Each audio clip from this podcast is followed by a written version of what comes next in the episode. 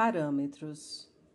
A mais comum das finalidades construtivas que justificam que alguém fale negativamente sobre uma pessoa cabe numa das quatro categorias seguintes. Primeiro, para ajudar a pessoa de quem se fala, como, por exemplo, discutir as falhas da pessoa com outra pessoa para que a primeira melhore.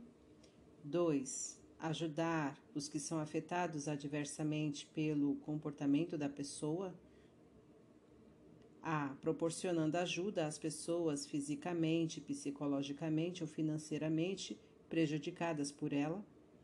B. Protegendo outros para que não sejam vítimas da maledicência no futuro. Ou C advertindo os inocentes que estão considerando seriamente o início de um relacionamento social ou empresarial problemático com a pessoa. Terceiro, ajudar a colocar um ponto final na disputa em que a pessoa se envolveu e que ameaça dividir a comunidade. Quarto, ajudar os outros a aprender dos erros da pessoa. Aflição da alma.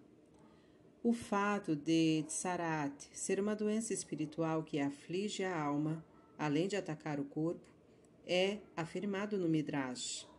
Aquele que guarda a sua boca e a sua língua protege a sua alma de tribulações. Provérbios 21, 23. Literalmente, a sua alma de tribulações pode ser lido homileticamente. Aquele que guarda sua boca e língua protege a sua alma do Tsaraat. Portanto, a pessoa que tem o hábito de falar Lashon Hará deveria deplorar o estado de sua alma.